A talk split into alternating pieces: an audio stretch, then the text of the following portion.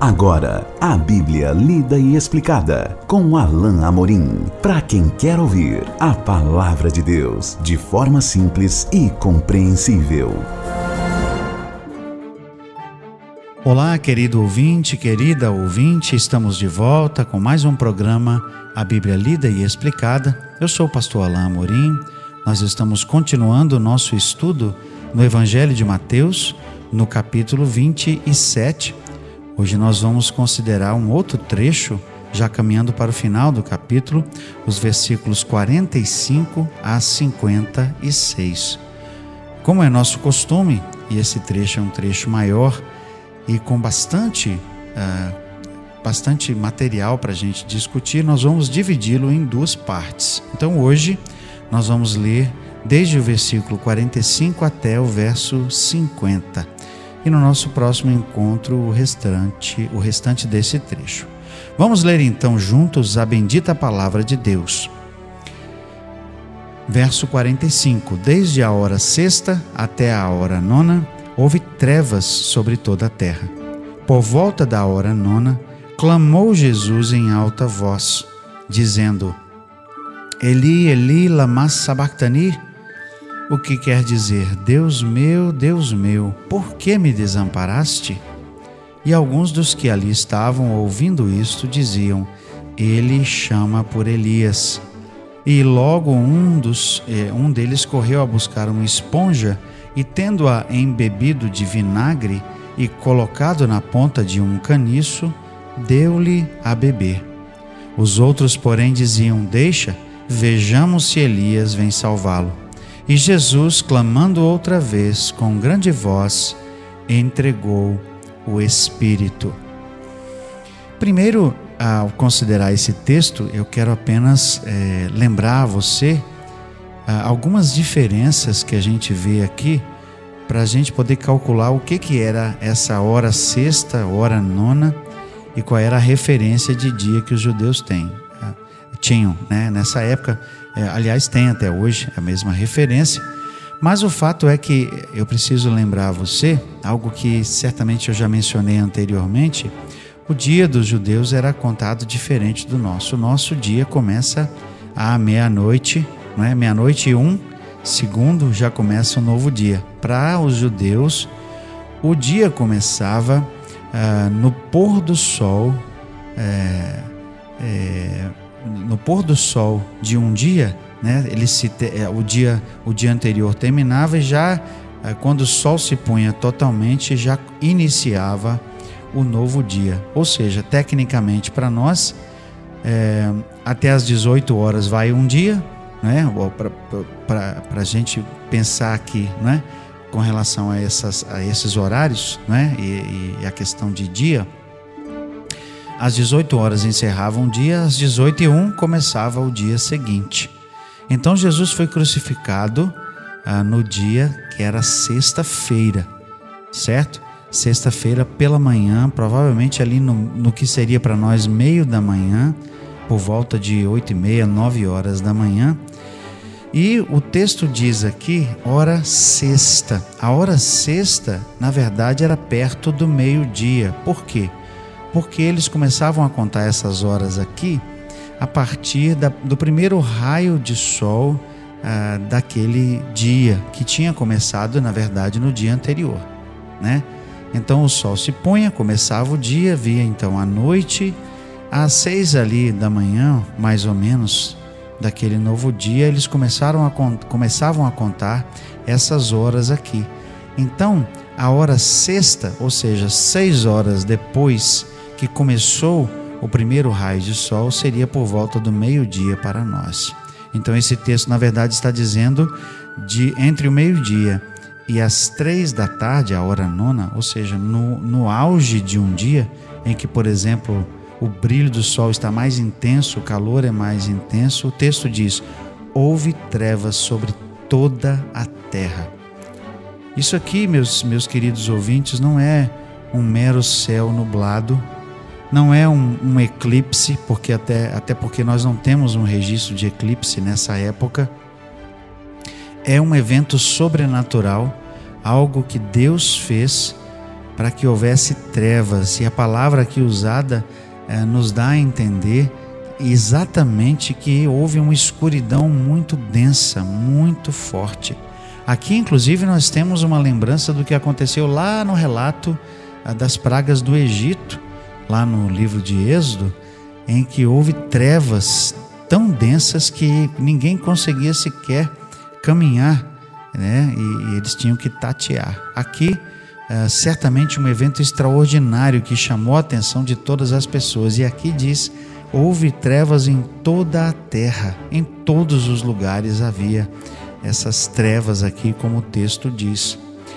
Verso 46 diz: Por volta da hora nona, clamou Jesus em alta voz, dizendo: Eli, Eli, lama sabachthani.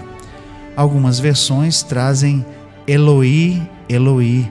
É porque Eli é a palavra hebraica para Deus meu e Eloi é a palavra ou a expressão aramaica para Deus meu. O fato é que Jesus certamente falou ou exclamou isso, uh, ou em aramaico ou em hebraico, e isso foi colocado aqui literalmente, não é? E transliterado para nós.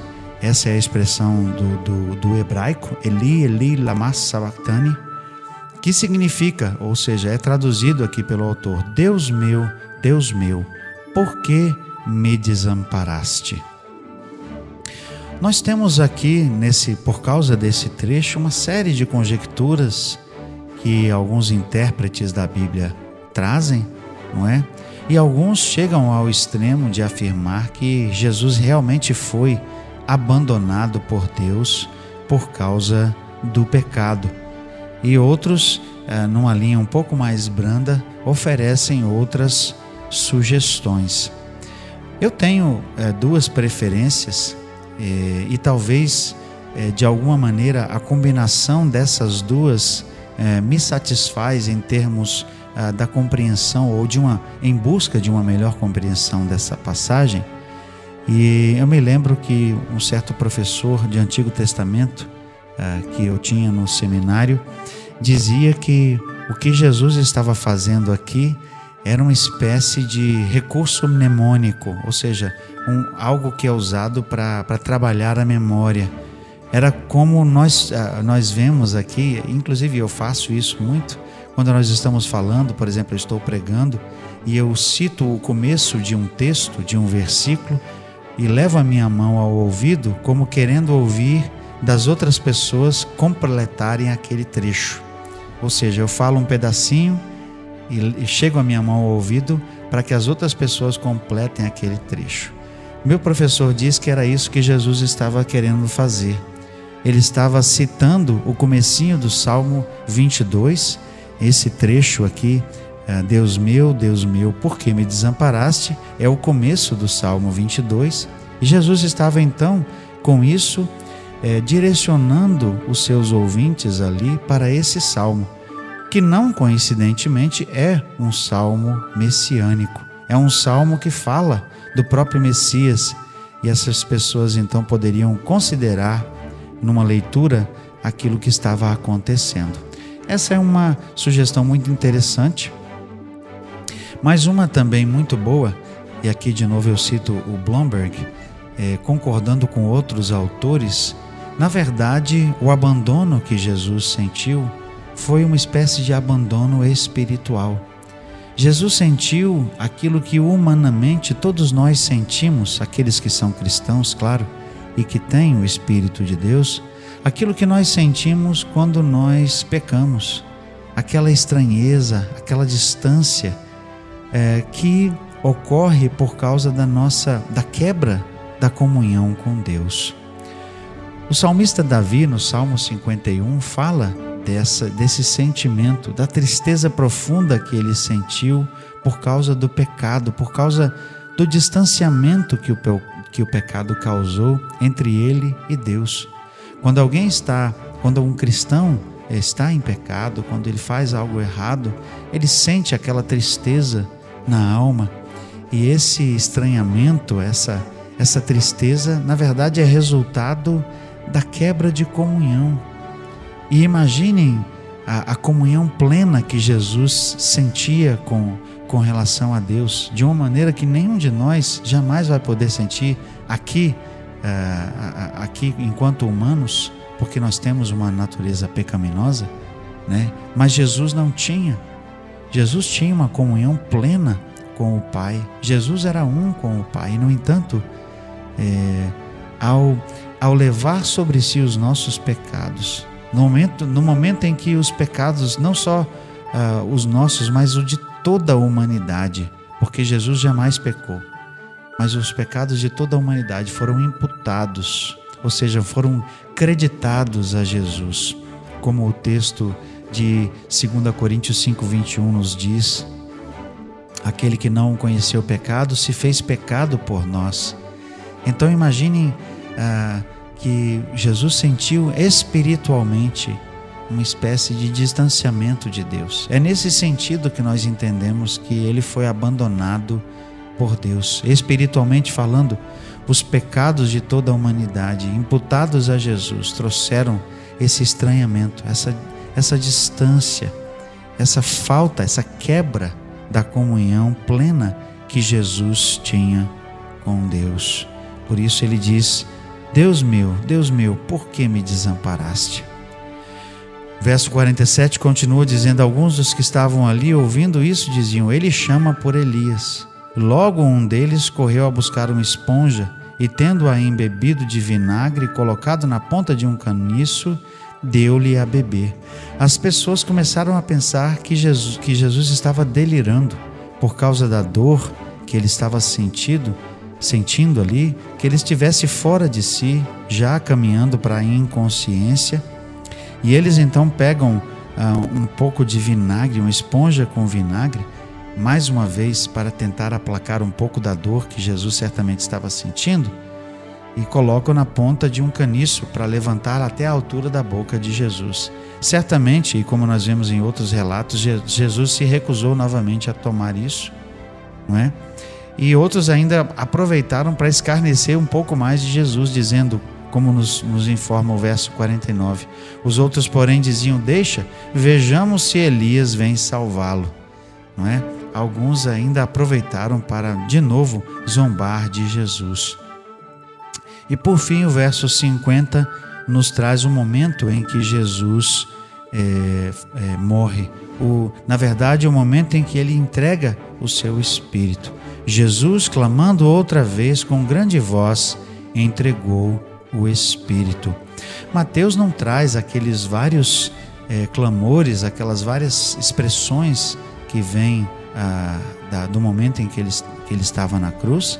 Ele traz aqui somente uma delas, que é provavelmente a quarta, Eli, Eli, lama sabachthani.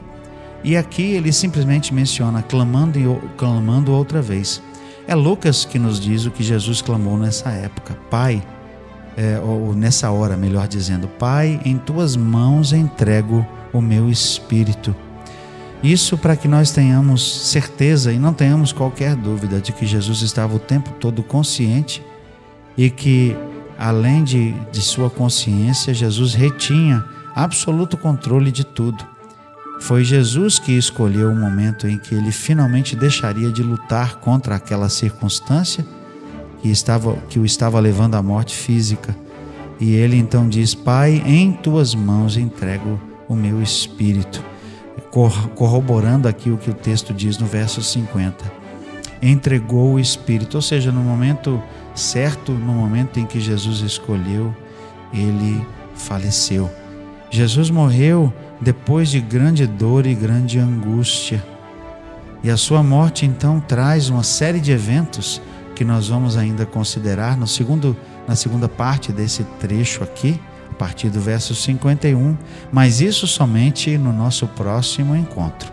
Até lá, então, que Deus abençoe a sua vida.